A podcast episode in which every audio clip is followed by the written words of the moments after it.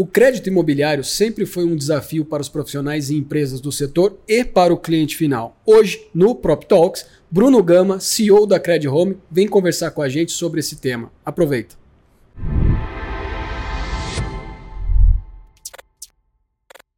Bom, Zanotto, vamos lá, mais um grande episódio aqui do Prop Talks. Mais uma conversa que a gente vai ter é, falando de um assunto muito relevante no mercado imobiliário. Tamo junto aí mais uma vez. E, Bruno Gama, bem-vindo ao Prop Talks. É um prazer conversar contigo. Já está um tempo que a gente está para marcar essa conversa aí. Seja bem-vindo aí à nossa casa aí para conversar com a gente. Pô, obrigado, Jota. Obrigado, Gustavo. Conheço o Jota há menos tempo, mas conheço o Zanotto já há alguns anos e de caminhada nesse mercado imobiliário. É um prazer estar aqui, dividir com vocês um pouco da experiência que eu tenho aí no mundo de, de financeiro, de crédito, principalmente de crédito imobiliário sabendo que isso é vital para a cadeia imobiliária. Então, a ideia é dividir com vocês um pouco do, do que aconteceu esses últimos anos, como é que a gente vê o mercado, o que está acontecendo, esclarecer um pouco o público com esses temas. Boa. Boa. Ô Bruno, a gente sempre, quando tem as, as nossas conversas em off, geralmente, ou digamos, na maior parte do tempo, sempre que te encontra e começamos a, a, falar, sempre vem a questão do crédito imobiliário, né? E, e, e Jota, aquilo, né? Com você também, sempre que a gente se encontra, a gente está sempre olhando para o crédito, né? Como que o mercado imobiliário se comporta hoje com a obtenção de crédito por parte uhum. do cliente final, como as empresas e profissionais entregam, po podem também ajudar esse cliente a obter o crédito. E com o Bruno, sempre a pergunta é, Bruno, como é que está o cenário do crédito imobiliário? Acho que todo mundo te faz essa pergunta. E para abrir essa conversa aqui, assim, Bruno, como é que está o cenário hoje de crédito? E é bom que essa pergunta ela vai ser sempre, sempre ela é atual quando se pergunta, né? Porque se passou uma semana, um mês já mudou, a, o, pode ter mudado o cenário já, né? É isso, que é um pouco da resposta aí, pegar carona no J, é a sazonalidade do crédito e também do mercado imobiliário, porque uhum. tem uma relação também com o crédito, uhum. é em função basicamente de economia. Né? Então, assim, o crédito imobiliário é um instrumento dos mais importantes para qualquer país em desenvolvimento ou desenvolvido. Uhum. Você pega os números de, dos países europeus, Estados Unidos, assim, os números de crédito imobiliário são uma aberração de grandes comparados com o do Brasil e é um pouco do que a gente acredita. O crédito imobiliário tem uma peculiaridade no Brasil que ele depende da poupança. Né? O FUND, uhum. quando eu empresto dinheiro para o Jota, que está tomando um crédito imobiliário de 500 mil, esse dinheiro vem de N poupadores de poupança que o banco de, de, de varejo é obrigado a endereçar 65% do valor de poupança para o crédito imobiliário. Então, esse valor é endereçado ao crédito imobiliário num custo baixo. Sim. Hoje, uhum. poupança está 6,5, entre 6,5 e 7, mais TR, TR está bastante baixa hoje. Então, esse custo chega na ponta para o cliente final, é um custo muito bom. Só que quando a poupança diminui, que é o momento que está acontecendo agora, a poupança diminui por quê? Porque o juros está alto, Sim. Então eles trocam a poupança uhum. por fundos, por investimentos de melhor resultado e porque o brasileiro está endividado e inadimplente. Então subiu a inadimplência, subiu o nível de endividamento, tira da poupança, é uma, um principal mecanismo de, de, de poupar dinheiro do Brasil, principalmente da população de média e baixa renda. Então esse movimento de juros altos e inadimplência barra redução de, de, de, capacidade de pagamento dos poupadores faz com que a poupança diminua. Uhum. Tem mais gente tirando dinheiro da poupança do que colocando. Quando isso acontece, o dinheiro que o banco tem para emprestar diminui. Então, se ele empresta 100 e captou esse 100 da poupança, de repente tem um 101 para emprestar, uhum. esse adicional que, que ele já cobriu da poupança vem da tesouraria.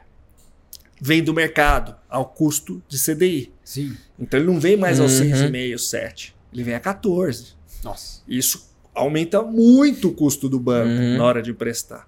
Isso é interessante para o banco? Não. Então, o que, que acontece exatamente o que está acontecendo agora no Brasil? Além dos juros ter subido, os bancos também apertaram um pouco o crédito e, basicamente, em função dessa questão da poupança está reduzido e de, se ele crescer muito o crédito imobiliário, uhum. ele tem que tirar dinheiro da tesouraria, que é caro para emprestar 10, 10,5. Então a conta começa a não uhum. fechar. Então esse é um problema estrutural da questão do crédito imobiliário no Brasil, que é essa dependência da poupança. Tem um lado bom, que é um mecanismo de trazer juros baixos em momentos como o nosso, que os juros estão muito altos, então, uhum. então juros de 6,5, 7 é, é, muito bom, então dá para emprestar entre, na, na faixa de 10, que para um Brasil de 13,75, convenhamos que é uma boa taxa. Oh. Mas, quando esse dinheiro acaba, tem esse viés de que o banco diminui o nível uhum. de empréstimo, que é o que está acontecendo uhum. hoje. Então, o momento é, é mais complexo do que a gente viveu nos últimos dois anos. A gente viveu um boom de crédito imobiliário entre 20 e 21. Porque o juros Batendo recordes, né? 2%, os juros do crédito imobiliário estava 6,5%, 7%. Então, esse negócio bombou crédito uhum. bombou e tal. Então, agora a gente está vivendo o outro lado da curva, que é juros altos e a concessão menor. E se pode afirmar que, nesse cenário que você traçou agora, assim, se está ficando um pouco mais difícil a obtenção do crédito, o lado lá de quem é proprietário de um imóvel que está colocando à venda, ou do incorporador construtor que está no mercado primário, a vida desses caras também vai ficar um pouco mais difícil. Ou seja, vão começar a repensar se é momento de vender, se é momento de lançar. Pode se afirmar uma, uma coisa Sem como dúvida. essa? Uhum. Sem dúvida, essa correlação Diretamente. Uhum. Não tem jeito, você não foge disso. Como uma parte relevante da população depende de crédito imobiliário para comprar, quando você sobe o custo, você já tira uma parte da população. Que uhum. antes, quando um financiamento de 200 mil reais há três anos tinha uma parcela de 1.400. Esse financiamento idêntico hoje tem uma parcela de quase 3 mil reais. Bom, dobrou praticamente. Caramba. O que, que acontece nessa situação? Você tira uma parte da população de capacidade uhum. de compra. Então, assim, diminui o volume de prospects ou de interessados em comprar imóvel pela incapacidade de compra.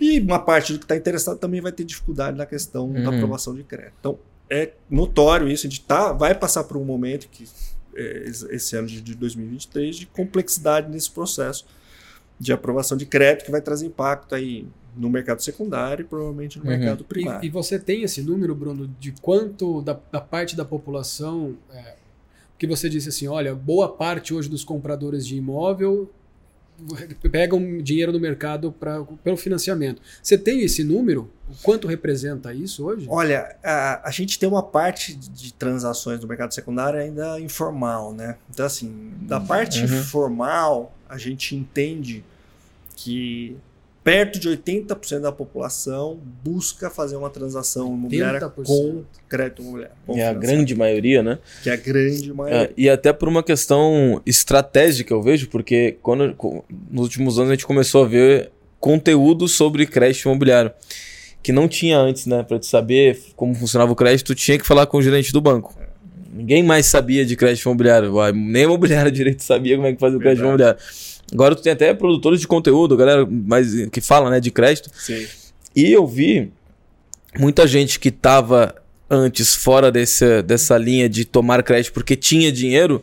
Nos últimos anos eu vi muita gente que tinha dinheiro querendo tomar o crédito imobiliário porque né, tem esse spread, bem, como você falou, tem uma taxa de 10 e o, o investimento está pagando 14, eu tenho 4% de ganho, eu nem, não vou mexer no dinheiro, eu vou deixar ele lá e vou então agora acho que a gente até subiu um pouco esse pessoas que tomam o crédito entre quem necessita tomar e quem quer tomar o crédito. Né? Por isso que muita gente tá, recorre, recorre, a isso, né? E por isso que impacta tanto no, no, no resultado do, ponto, dos negócios, né? é muito legal, porque assim, apesar do momento ser mais complexo, principalmente quando a gente compara com os outros dois, três últimos anos, é, o ano do crédito imobiliário vai ser muito positivo em relação a 5, 10 anos atrás. A gente, tá, a gente mudou de patamar Sim. em relação ao crédito imobiliário. E exatamente em relação ao que você falou, Jota, assim, a gente veio de um juros no crédito imobiliário na faixa de 7%, quando baixou para uhum. 2% a Selic, e hoje a gente está em 10%. Então vamos salvar, a gente saiu de 7 para 10 na média, é uma subida assim importante mas muito menor do que a subida da Selic, que foi de 2 para 3,75. Uhum, é então, assim, verdade. tá num patamar, 10% de taxa de juros é o patamar histórico de Brasil até 2018. Então, assim, o Brasil viveu até acima disso, na faixa de 11, uhum. entre 2014, 2015 e 2016. Uhum. Assim, não está muito longe, mas a gente espera que tenha um início de queda de taxa de juros no Brasil no segundo semestre, isso comece a carregar essas taxas do crédito para baixo uhum. no final do ano, principalmente ano que vem, 2024. Boa. E além disso, além da gente contar com a taxa de juros, que é o, o, o principal fator de impacto, é, tem alternativas já em, em, em, visão e até quero te perguntar como é que tu, tu visualiza os outros mercados, né? Tu falou os Estados Unidos e tal, para a gente não depender tanto da poupança, por exemplo. Ah, boa. Tem algumas outras alternativas, porque já faz tempo que a gente discute da poupança, né? Faz tempo, dá, dá um solavanco, todo mundo tira dinheiro da poupança, é. né? E, e acho que pro, pro, pro nível de maturidade que o mercado está caminhando, se a gente tiver que cada solavanco ter esse problema, vai chegar uma hora que né, vai ser difícil de, tu, de ficar contando com isso, né? É. Tem algumas outras alternativas já. Essa preocupação veio muito à tona há uns 10, 12 anos atrás, quando a gente teve um boom do mercado imobiliário, lembra? A partir de 2010, sim, sim. 2011. Foi logo quando eu entrei no mercado imobiliário, é, inclusive. Foi um momento tá, muito legal. Tava bom de vender. Bombou secundário, uhum. bombou lançamento. E o crédito imobiliário, o juros estava começou a ser um pouco mais controlado e o crédito imobiliário explodiu. E aí ficou esse cenário uhum. entre 2012 e 2014, puta, vai acabar a poupança, vai acabar a poupança. Foi importante esse momento porque o mercado financeiro começou a buscar novas linhas de financiamento uhum. para a poupança. Hoje tem basicamente duas. Tem os CRIs, uhum. Certificado de Recebível uhum. Imobiliário, que é uma ferramenta que começou a democratizar o mercado financeiro. Hoje os volumes de Brasil já são muito maiores do que eram há 10 anos. Isso também dá um estofo para crédito imobiliário, obviamente comparativamente com poupança ainda é pequeno, mas começa uhum. a crescer.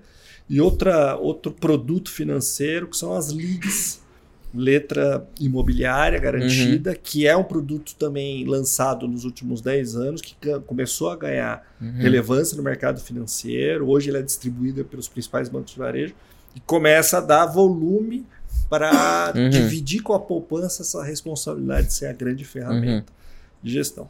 Do ponto de vista de poupança, eu acho que ele é um mecanismo positivo. Eu não concordo com isso estar na mão de um banco, a gestão disso que é a Caixa Econômica, para mim não faz o menor sentido.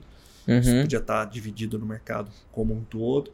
É, mas é um, é um agente que garante ali, num país como o nosso, que ainda sofre muito com as volatilidades da economia, ele garante o nível básico uhum. de juros ali, que é o seis e pouco da rentabilidade que garante que esse mercado do crédito imobiliário não saia muito disso uhum.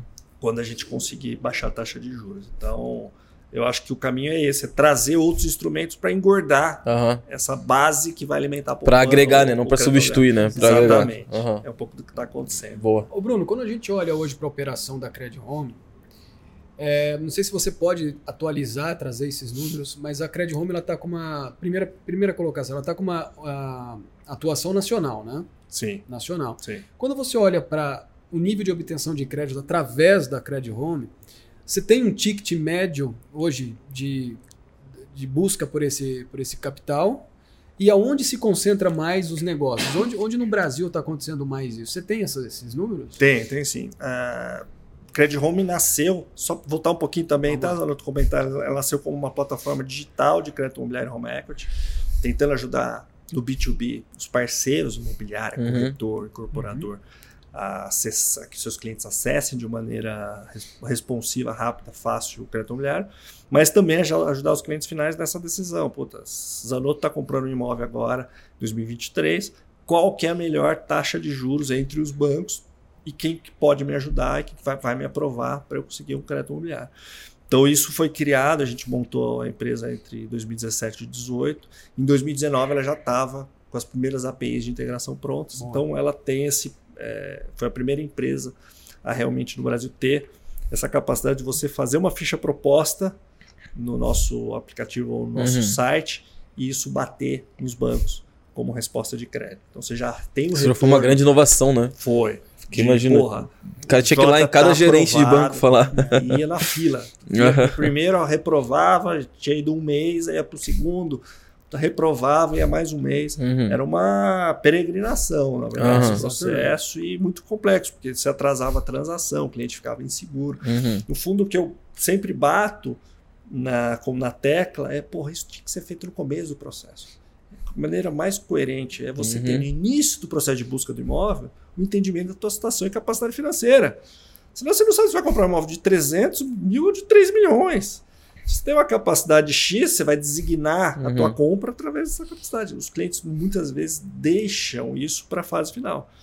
Tá, achei o imóvel dos meus sonhos, que é esse, essa aqui, esse apartamento de um milhão de reais, eu vou Gera ver, frustração um depois. De crédito. Uhum. E ele não vai conseguir chegar nisso. Isso é uma frustração, você tem um retrocesso uhum. para voltar, para buscar outro imóvel, uhum. ter o fit com a, o match com a capacidade. E às vezes dele. até gera um, um endividamento, não, não só além do, do banco, mas, mas tu conseguiu só 900 mil, tu precisa achar 100 mil, aí tu pede é. emprestado mais 50 ali, vende o carro É porque isso. tu quer aquele imóvel ali, né? É, é isso. Uhum. E aí a gente, como essa plataforma ela estava integrada com os bancos, a gente atende qualquer cliente de qualquer cidade do Brasil, Uhum. sem distinção, atendendo com os principais bancos que hoje que tem crédito imobiliário e de forma ampla, né? E, e a Credit Home ela tem essa característica de pegar o cliente de, de mais baixa renda, média renda, média alta e altíssima renda. Então, Uhum. os nossos tickets, o crédito imobiliário em geral inicia com tickets perto de 100 mil reais e você não tem limite de teto. A gente fez um financiamento de residencial de 10 milhões. Poxa. Então, assim, você vai para Uhum. onde couber no bolso e demonstrar a capacidade de pagamento, que é isso que se exige no processo de análise Claro. de crédito. Claro. Então, o ticket médio hoje está na faixa entre 300 e 350 mil reais.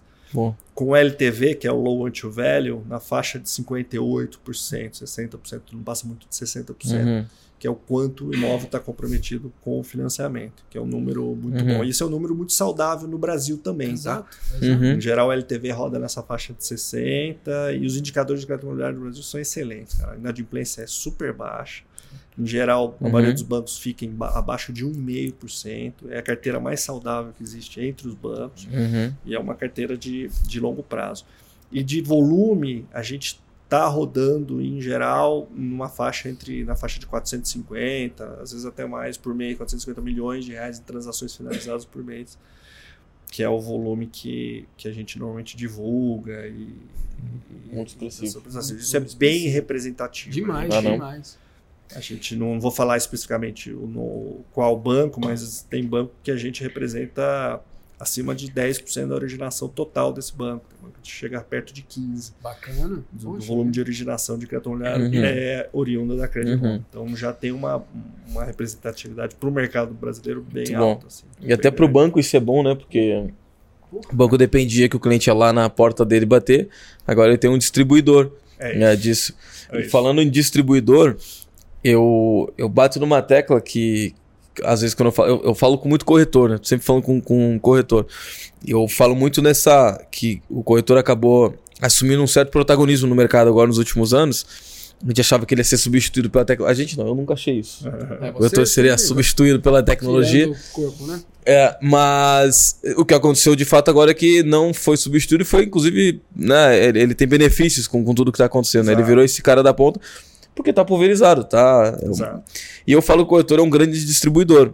A figura, né? Não o corretor Sem em si dúvida. profissional, porque a gente nem todos sabem fazer isso. Mas a Credit Home como estratégia é, e, e o- os outros empresas também.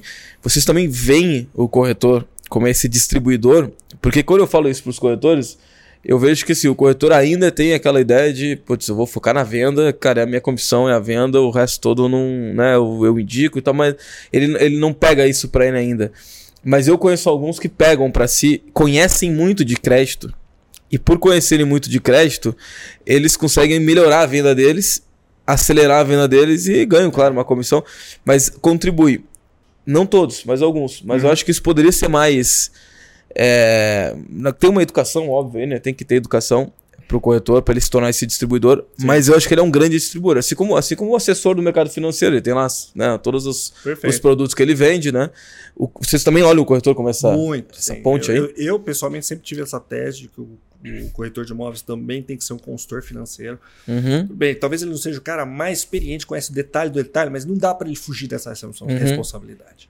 É, o cliente, porra, como é que eu vou pagar? Puta, não sei. Não. É, tem crédito disponível? Você tem uma ideia de taxa de juros? Não sei. É, É. Eu posso compor renda com a minha mulher? Não sei. Porra, você fica. Não tem, tem algumas questões básicas que são Uhum. inerentes à transação imobiliária que o cara precisa saber, na minha visão. Não, Então, assim, o que, que acontece?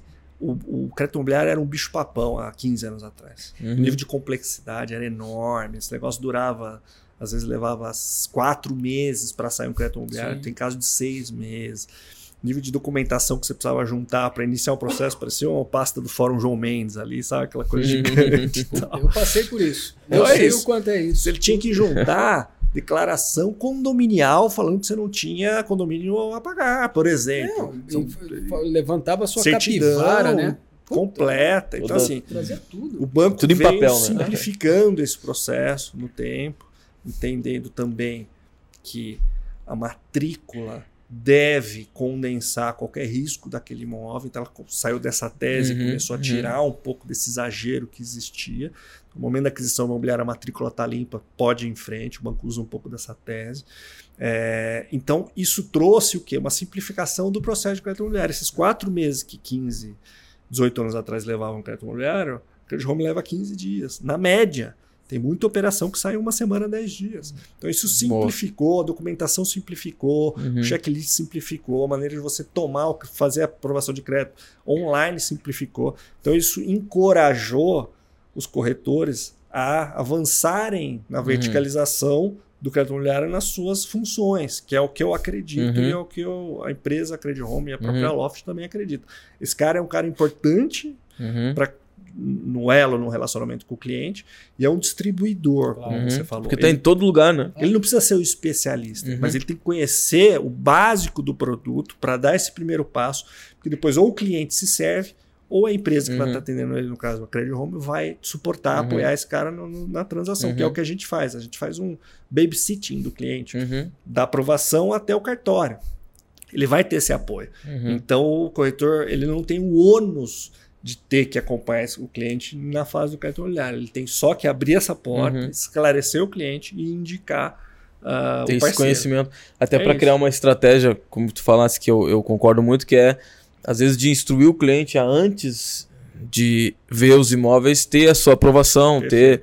E isso é uma coisa que o corretor normalmente tem medo de fazer, né? Caramba, se eu falar agora sobre é. isso aqui, um cara, eu vou descobrir que ele não tem grana e aí já não vou vender. Tá. Como se, se lá no final tu descobrir, vai. vai né? O que, que, vai mudar? Né? Mas, mas tem, a... tem um ponto bastante interessante de, dessa, desse, desse debate aqui, que é o seguinte: o corretor de imóvel ele recebe um lead ou uma pessoa interessada no imóvel que vem pela característica do produto. Né? A pessoa procura produto. Assim. Talvez eu não sei é, se, a, se, nós temos esse, esses dados, esses números, esse tipo de informação que diz quantas pessoas chegam primeiro com uma carta de crédito ou chega já com o financiamento pré-aprovado. Quase nenhum, WhatsApp. Acho que não deve ter esse número. E aí tem duas coisas aí, Bruno. Você falou da Loft, a gente vai chegar na Loft ainda, que esse é um assunto que interessa todo mundo entender como é que foi essa brincadeira, Credit Home, Loft aí. Mas pelo lado cultural agora, né? Quando você fala, olha, se a gente conseguisse inverter o processo, e nós já comentamos isso aqui em algum momento, inverter esse processo. Pô, cara está interessado no imóvel, vamos conversar com ele primeiro das questões financeiras desse cara. Aí você fala, pô, o corretor tem medo, entre aspas, ou ele tem um pouco de, de dificuldade em, em se aproximar do cliente interessado no imóvel falando de questões financeiras. Então, se a gente inverte o processo, na minha opinião, eu acho que a gente ganha mais produtividade e inteligência no negócio. Porque depois que o corretor tem o número de quanto esse cara pode comprometer em crédito, ele passa a buscar o imóvel certo para esse cara. Uhum. Então a gente inverte isso e não deixa mais que o cliente chegue por um produto, uhum. por um imóvel. Aí o que você falou, ah, puta, um milhão, não consegue pagar. E aí? Frustrou o cara, ele Total. volta no início do processo de novo. É, isso é muito feito no, dentro do, dos imóveis populares, né? Muito. Eu tive uma, uma operação de, de uma imobiliária de imóvel popular e o cliente ia lá no escritório da imobiliária para ver o crédito dele. Ele muitas vezes ia, claro, para um anúncio, ah, eu quero aquele imóvel naquele bairro. Mas muitas vezes ele ia, ó, quero comprar minha casa. É isso, quero comprar minha casa. Aí. aí a gente fazia toda a análise lá, isso. mandava para caixa, fazia análise. Ó, liberou para ti 120, 150 mil. É. Eu tenho aqui, quanto tem de entrada? Aí tu compõe. Uma dificuldade que a gente tinha é que a caixa, não sei se os outros bancos são assim, mas tu precis, precisava ter o valor do imóvel. Uhum. E o que a gente queria era só saber o potencial máximo desse cliente. Então a gente Isso mandava aí. lá, criava um laudo lá de algum imóvel que a gente. para tentar espichar essa, ah, essa, essa análise dele, né? é. né? Mas seria legal se desse, não sei se dá, mas se desse é, para fazer. Ah, eu quero saber o potencial máximo desse cara aqui. Claro. Depende do imóvel que ele compra. Qual é o claro. potencial máximo de financiamento? Claro, vai depender do imóvel, né? Mas eh, qual o potencial? Mas isso acontece muito no popular, isso. Muito. Popular, de alguma forma, até um pouco o modelo da caixa uhum. forçou esse caminho e que deu muito certo. Uhum. Porque no D0, o primeiro caminho é fazer uhum. análise financeira da tua capacidade de pagamento, para aí sim, depois disso, derivar uhum. o perfil de imóvel. O cliente já, já ia com os é documentos já para ver. Mas esse caminho está acontecendo, Zanotto. Devagar, é lento, está acontecendo. E cada vez eu estou mais convencido de que isso é importante. Não só para o cliente, o corretor, ter a, a, exata noção de como é que é a capacidade de crédito que deriva para o tipo de imóvel, mas também para antecipar alguma ação corretiva é. sobre o crédito claro. ruim do cara. Claro. Se ele está com algum problema de crédito, vamos resolver. Quanto antes eu souber se ele, o cliente às vezes não sabe que tem apontamento, senhores. A maioria dos clientes é. que tem crédito negado não sabe que tem uma conta da Vivo sem pagar, que teve uhum. uma inadimplência X ou Y. Às vezes ele não sabe. Então, o fato da gente trazer atualizado o rating de crédito dele faz com que ele tome medidas para isso. Esse é o primeiro lado. O segundo lado é, no crédito imobiliário, ele pode compor renda com uma segunda pessoa.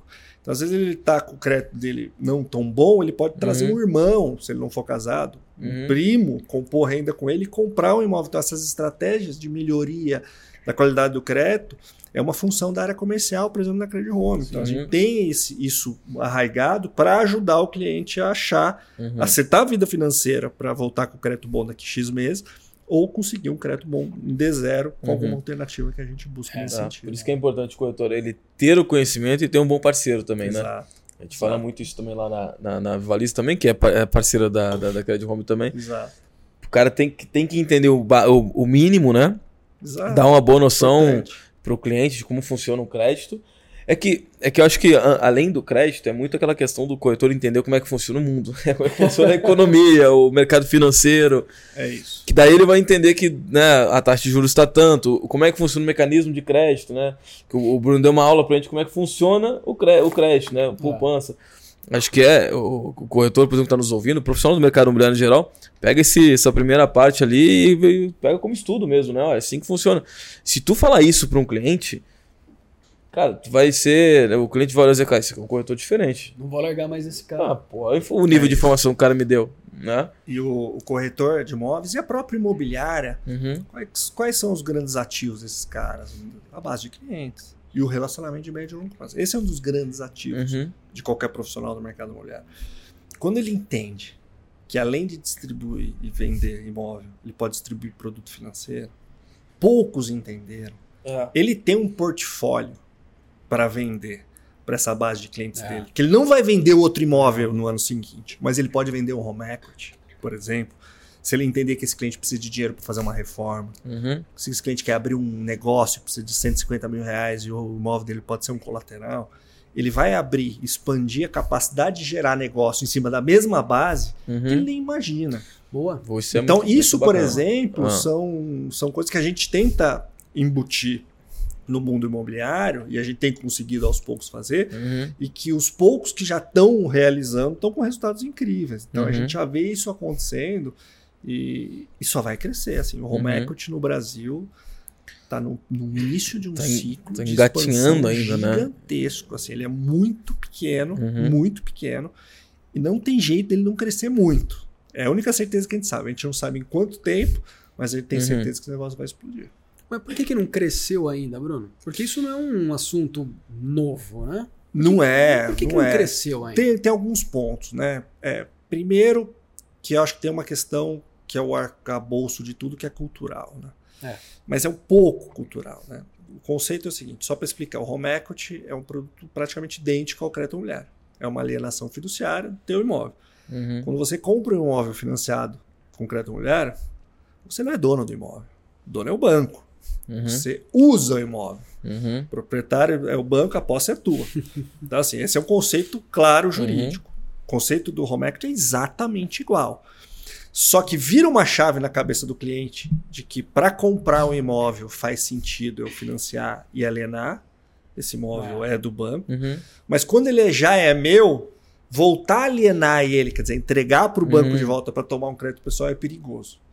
As condições de crédito são as mesmas, a análise de crédito é a mesma.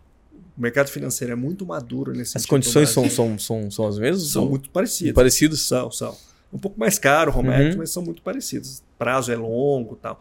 O, a grande diferença é que muda essa história do, do, do, do modelo. Então, assim, não é mais para comprar um imóvel, uhum. é para tomar um dinheiro para o meu negócio, para reformar minha casa e tal, uhum. que é um uhum. dinheiro muito barato. Nesse momento, o cliente tem um, fica um pouco travado. O que é uma bobagem, porque assim, não faz sentido a gente ficar sentado em cima de trilhões de imóveis, enquanto o Brasil toma crédito de curto prazo. País, o Brasil é o único país do mundo que o volume de crédito de curto prazo é equivalente ao de longo prazo. Uhum. O Brasil tomou ano passado em cheque especial, Brasil que eu falo a população brasileira, Uhum. 25 bi em cheque especial. A três dígitos de taxa. Puta. A três dígitos de taxa. Taxa de, de cheque especial é 150, 100, 200, tem banco Uhum. operando aqui 400% ao ano. Rotativo de cartão, 22, 23 bilhões ano passado. Vocês, mas vocês têm ideia do, do ta- Caramba, taxa é de muito. rotativo de cartão? É 10% ao mês. E é um- o volume é muito alto desses. É muito Caramba. alto. E você fala, pô, você junta isso aí.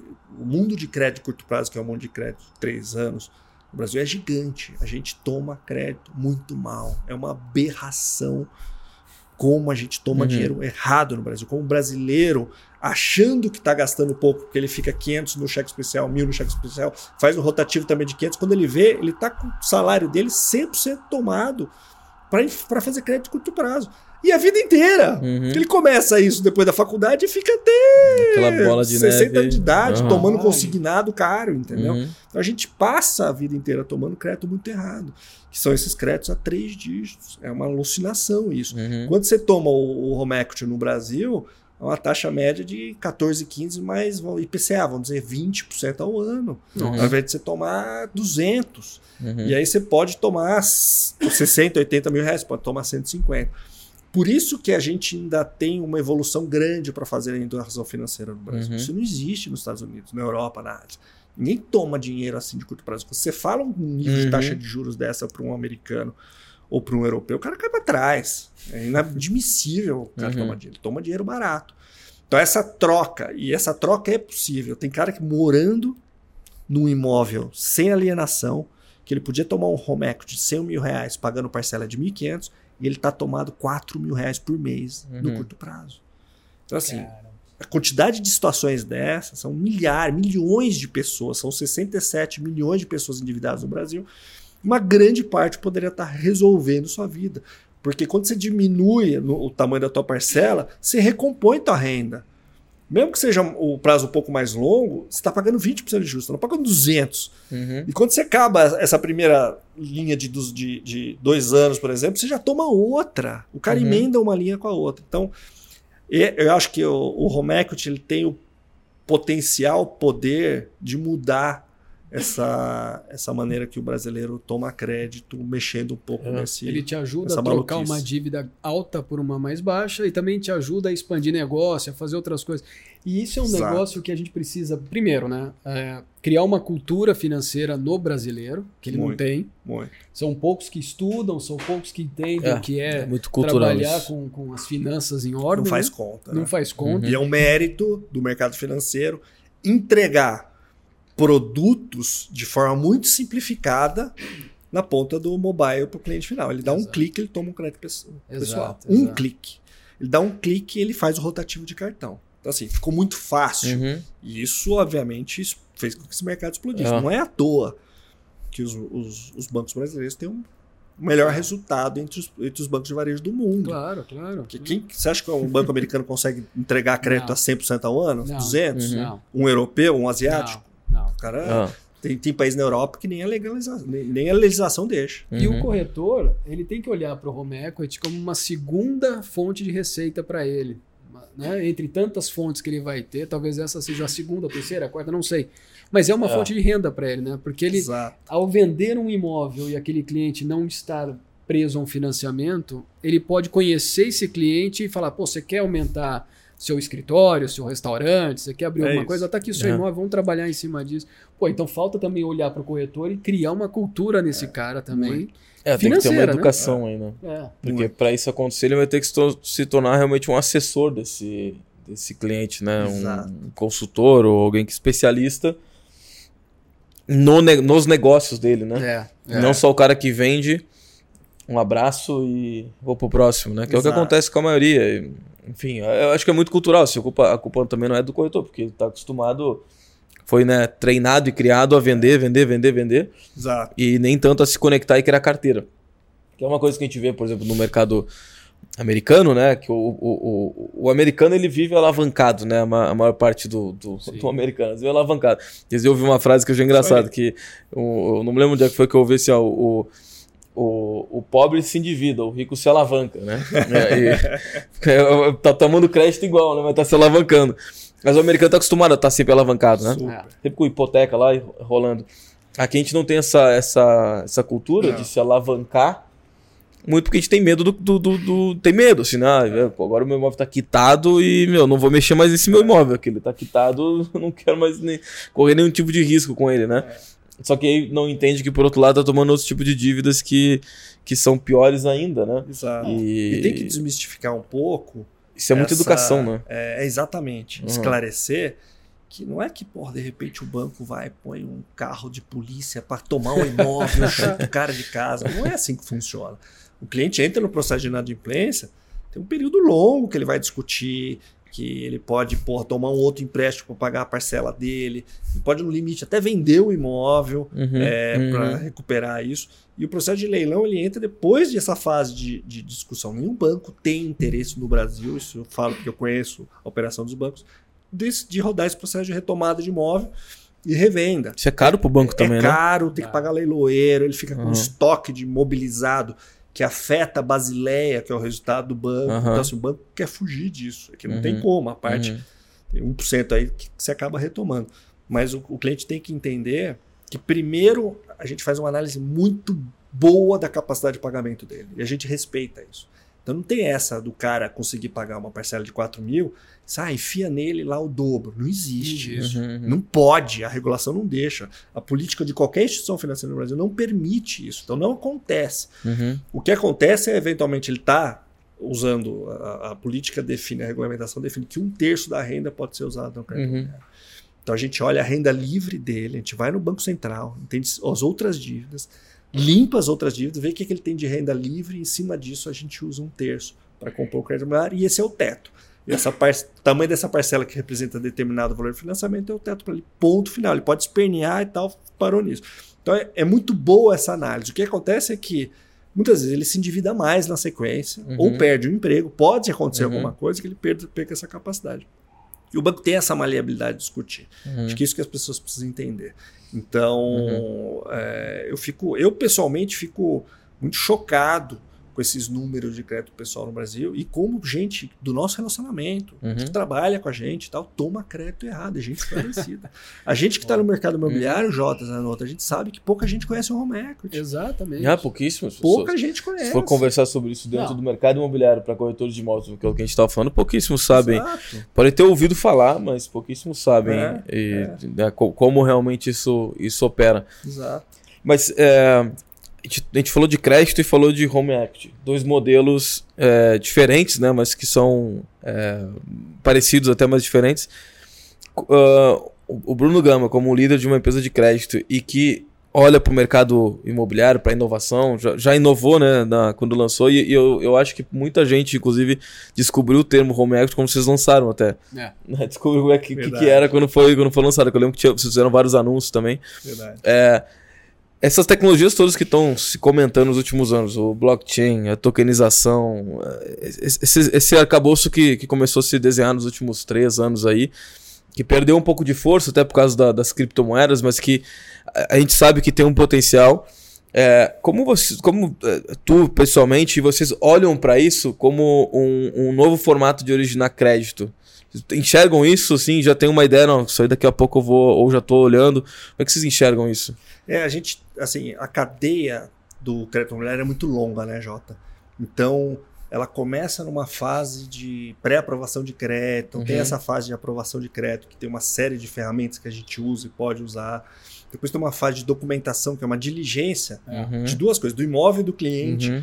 Preciso entender a capacidade de pagamento do cliente, eu preciso entender o imóvel, também usando tecnologia para fazer essa uhum. diligência do imóvel cada vez mais automatizada.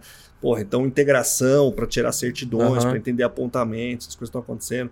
Terceira coisa, precisa avaliar o imóvel. Saber se esse imóvel esse, vale o que o cliente está falando. É... AVM, que a gente está usando, por exemplo, uhum. na Loft, que é um modelo de avaliações automatizadas, para a gente não ter que fazer uma avaliação física, já está acontecendo. Uhum. E a última fase do processo, que é uma fase dura, que é o cartório.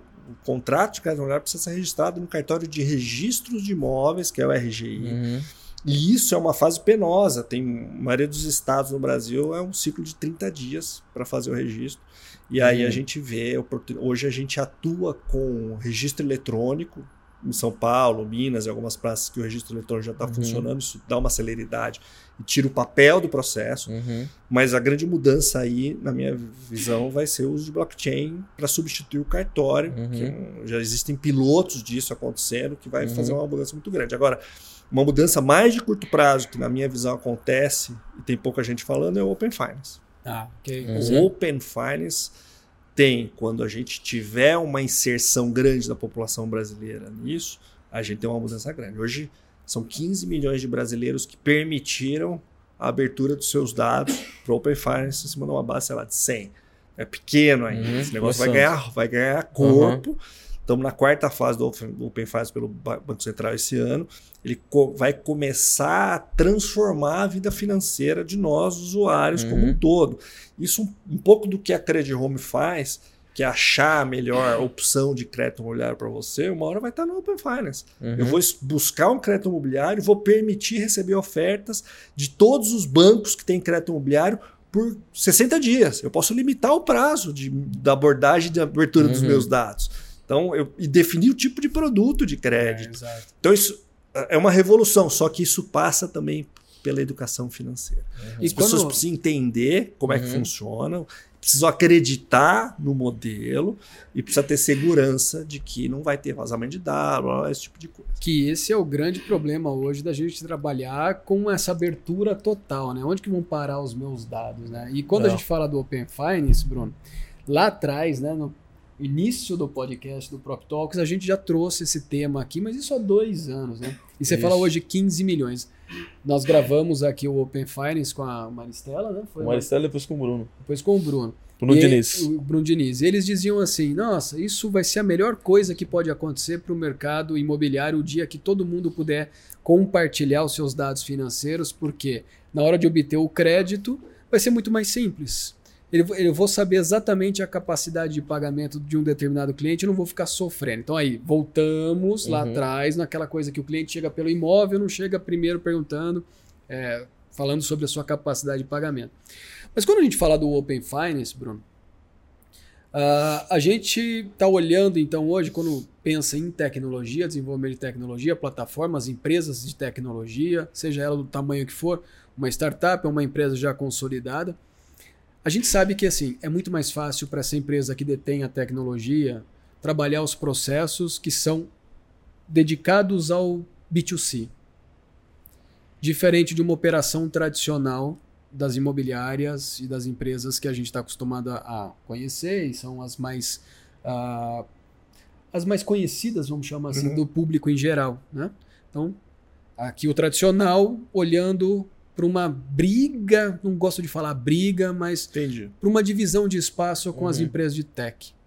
O Open Finance, na mão dessas do tradicional e das empresas de tech, a chance da empresa de tech navegar e surfar uma onda gigantesca é muito maior.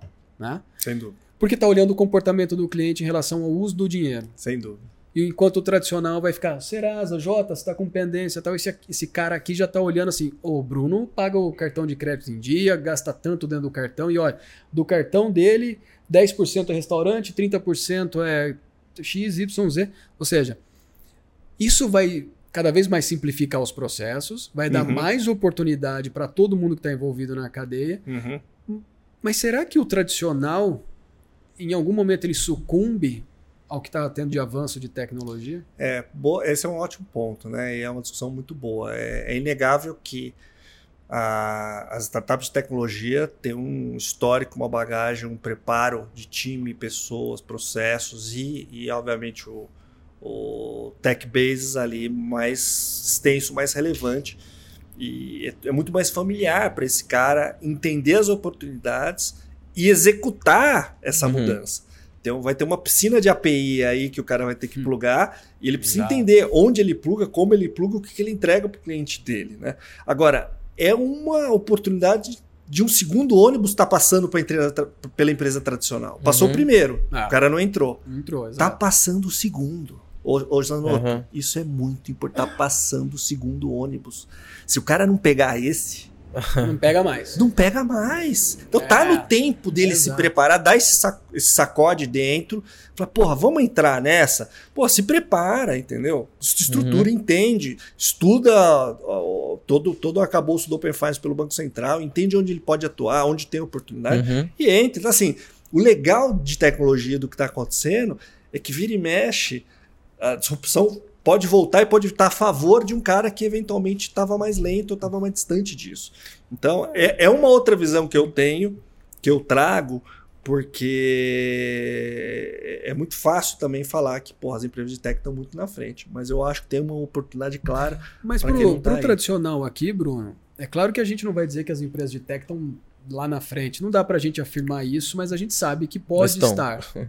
Que pode não estar. dá para afirmar, mas estão. Mas o que eu falo para o tradicional é o seguinte, cara, você nasceu para cuidar de uma transação imobiliária. Você é. não nasceu para cuidar do desenvolvimento de tecnologia. Exato. Se existe uma empresa como a Credit Home que disponibiliza essas ferramentas, cara, pluga o teu negócio na claro. Credit Home. É o claro. segundo ônibus. Claro. Né? Sem dúvida. Porque o primeiro, foi, o primeiro ônibus passou quem era startupeiro, quem era empresa de tech, quem desenvolveu foi. É. O tradicional tem que pegar esse segundo ônibus e falar, pô, Credit Home, vem Exato. cá, me ajuda a crescer é junto isso. com, a, com a, o desenvolvimento do mercado. Claro. É uhum, isso, uhum. Eu, eu, acho que é exatamente isso, Anoto. Tem uma, tem uma oportunidade clara aí de mudar o status dessas empresas tradicionais se elas entenderem a dinâmica e se plugarem uhum. da maneira correta Sim. onde faça sentido para eles. Agora é uma, é uma revolução que está vindo ah. aí sim, só que a gente tem muita dúvida da velocidade, que é a velocidade de adoção que está acontecendo por usuários finais que vão dividir seus dados nós e uhum. pelas instituições financeiras também. Boa. Então acho que é um pouco isso que a gente vai ter que ah. observar esses próximos tempos aí.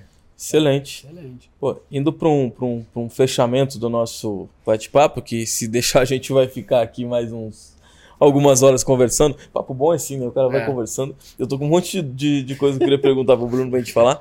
Mas pegando o gancho que nós falamos do tradicional, eu vejo que o mercado ele tá. Tá, tá, tá, tá evoluindo, assim, sabe? Eu acho que diferente de alguns anos atrás, que a gente tinha muito essa, essa polarização entre o tradicional. Acho que nem o tradicional quer ser tradicional mais. O tradicional é, já quer, quer ser. Quer, quer ser inovador também. Eu, eu, não vejo muitas empresas, quer dizer, acontece óbvio, né? Principalmente porque o Brasil, a gente tem 26 brasileiros do Brasil, né? Tu vai lá para um, uma região mais Isso afastada, aí. Lá é tradicional porque a cidade é tradicional, porque as pessoas ainda são né, tradicionais, então é, tradicional que a gente fala é que não, não tá adotando tanto a tecnologia. Então, às vezes é uma coisa cultural e, e vai chegando. Mas acho que, a gente falando de São Paulo, é, Porto Alegre, onde eu tô, nas capitais, a, a, imobiliária, né, a consultora mais tradicional, ela também não quer ser chamada de tradicional, claro. ela está buscando. E aí vem um ponto que eu, eu queria colocar para a gente debater aqui, é essa integração do mercado.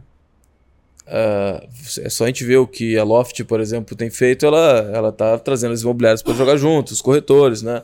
É, essa integração do mercado entre o cara que está lá local, que entende, tem o feeling do business, né? Tem, tem um negócio. E a, a tecnologia que está vindo, eu acho que isso também é algo que daqui para frente, assim, é uma, é uma um merge ali entre as, entre as, as, as mentalidades, as visões, inevitável. Já está acontecendo já. Sem dúvida. Não é uma, nenhuma tendência, já está acontecendo já. É essa, essa é. integração. Então, acho que quem vai ficar de fora é quem não quer se integrar a outros. É de tecnologia ou não, mas esse, esse eu acho que fica de fora. É só a gente, a gente tá aqui na House, por exemplo, né? House que é a casa do Prop Talks, nossos parceiros. E eu acho muito legal, a House até acabou, mudou agora há pouco tempo, né? A, a, renovou a sua marca, o seu branding todo, para ser um smart living, né? Que, que, a House fala. Que é para justamente embarcar nos prédios e integrar nos prédios. Então a House não é um concorrente é. dos incorporadores, ela é um parceiro dos incorporadores se querem se atualizar para embarcar todos os serviços da, da, da House, o App Space lá, que deixa Legal. o prédio atualizado.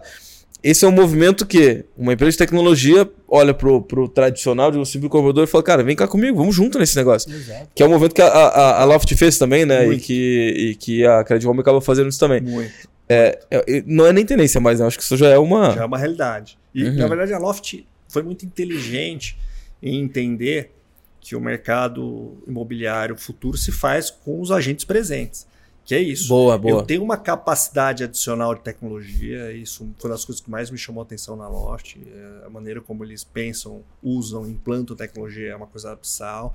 Olha produto, olha dados. Uhum. Nasceu como uma empresa de exato, dados desde exato. o primeiro momento, estava uhum. embedado o conceito de trazer dados para a mesa para tomar decisão, de fornecer uhum. dados para o mercado como mecanismo também de esclarecimento, de tirar a simetria de informação que existia nesse mercado, então nasceu do zero, e trazendo o parceiro imobiliário, uhum. que é o corretor imobiliário de pequeno, médio, grande porte, que vai formar essa grande rede de listings, uhum. que é a Loft, uhum. que pela capacidade de investimento de tecnologia vai crescer, vai ampliar a capacidade dessa pequena imobiliária chegar onde ela não chegava, uhum. através da Loft, mas de uma maneira de parceria. Então, faz todo sentido, é, uhum. uma, é a maneira como cresce. E eu acho que a gente acabou criando essa rusga.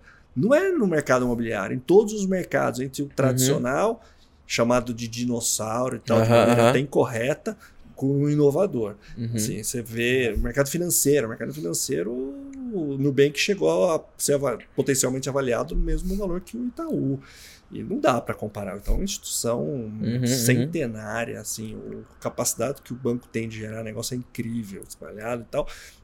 E, e começou, não, é, vai ser três vezes maior que Itaú. Então, assim, tem um exagero também que aconteceu, principalmente entre 19, 20 até 21, que potencializou Sim. de forma exagerada as empresas de tecnologia e também subdimensionaram de forma exagerada uhum. os outros players. Na verdade, não é tanto ao céu, não é tanto à terra. Tem um uhum. valor incrível os, os presentes que estão se mexendo para evoluir e que tem uhum. o contato com o cliente, a base, a experiência, já passaram por turbulências de uhum. tudo quanto é tipo e estão aí vivos, não dá para ignorar essa capacidade enorme que tem, por uhum. exemplo, o Banco Itaú. Mesma coisa no mercado imobiliário. Eu acho que esse, esse ajuste de valores e esse ajuste de entendimento do como vai ser o mercado futuro começou a acontecer. Então, uhum. do lado de uma empresa, eu conheço as empresas tradicionais e as, e as de tecnologia, eu acho que a gente entrou em 23 com muito mais abertura uhum. para essas discussões acontecerem, para essas oportunidades fluírem de um lado para o outro, sem preconceitos, sem vício. Então, é um ganha-ganha, vamos fazer. Pode ser tradicional, não é tradicional, vamos olhar, vamos ver a oportunidade na mesa, uhum. que é o que tem que acontecer para esse mercado evoluir como um uhum. todo. Né? Essa então, integração é fundamental, né? É, nós chegamos no momento de é, não mais ter a competição, mas ter a cooperação entre todos, né? É. E acho que aquela purpurina e aquela, aquele exagero, igual você trouxe, Bruno, de ah, as empresas tech vão dominar seu setor de atividade. É. Aquilo no início dizia assim: meu, se você fizer a mesma coisa do jeito que você faz há tanto tempo, alguém vai te engolir. É. Quando na verdade a gente percebeu o seguinte: opa, empresa tech não é tudo isso. Eles podem até dominar, mas eles dominam o quê? Algo que o tradicional ainda não soube como trabalhar. E o, e o, tradicional, ele não precisa alcançar aquele nível de desenvolvimento, ah. mas ele pode incorporar aquele nível de claro. desenvolvimento em algo que ele já faz. Ah. E tá tudo bem. Exato. Ah, é, tá tudo acho saudável. que a, a, integração é a, é a, é a palavra, palavra, que eu acho que tem, é. tem, tem que acontecer. Em alguns mercados, sim, a tecnologia arrasou. Concordo. Arrasou mais, tudo, né? Foi mais duro. É, naturalmente. Concordo. Mas quando a gente fala de um ativo né? Um imóvel. Um imóvel, um ativo high ticket que Exato. não vai conseguir. Não vai conseguir, mas não vai querer transferir 500 mil reais sem ter visto nada só por transferir. Acontece, mas não, vai, não acontece em escala. Exato. Aí eu acho que a integração realmente ela, ela é fundamental. É e ó, só o começo, galera que está nos ouvindo, integrem-se. Achem nos seus pares de negócio em que momento da jornada eu posso encaixar alguma tech aí, alguma é. empresa e seja parceiro. Bora. Exato, é isso. Fechou mais um, Jota? Então, se tu não, não, não, se a gente não parar aqui, a gente vai continuar e vai. vai e, vai, e vai. Não, fechou mais um. Bruno, valeu pelo papo, foi muito bom, cara. Show, excelente. Ó, isso aqui, de novo, a gente podia ficar falando sobre uhum. o tema crédito durante horas aqui, porque essa é uma conversa de amigo que a gente leva no Prop é, Talks, é bem agradável. Todo mundo que passa aqui é, é, são pessoas que têm alguma coisa a acrescentar. E, Bruno, você trouxe uma aula de crédito para a gente. Legal. Fantástico. Foi fantástico. Obrigado Bruno. mesmo, Bruno. Obrigado, Obrigado, pessoal. Obrigado pela oportunidade. Tamo Jota, junto. Gustavo. Vamos, vamos em frente. Vamos Valeu, seguir. galera. Valeu. Valeu. Fechou, pessoal.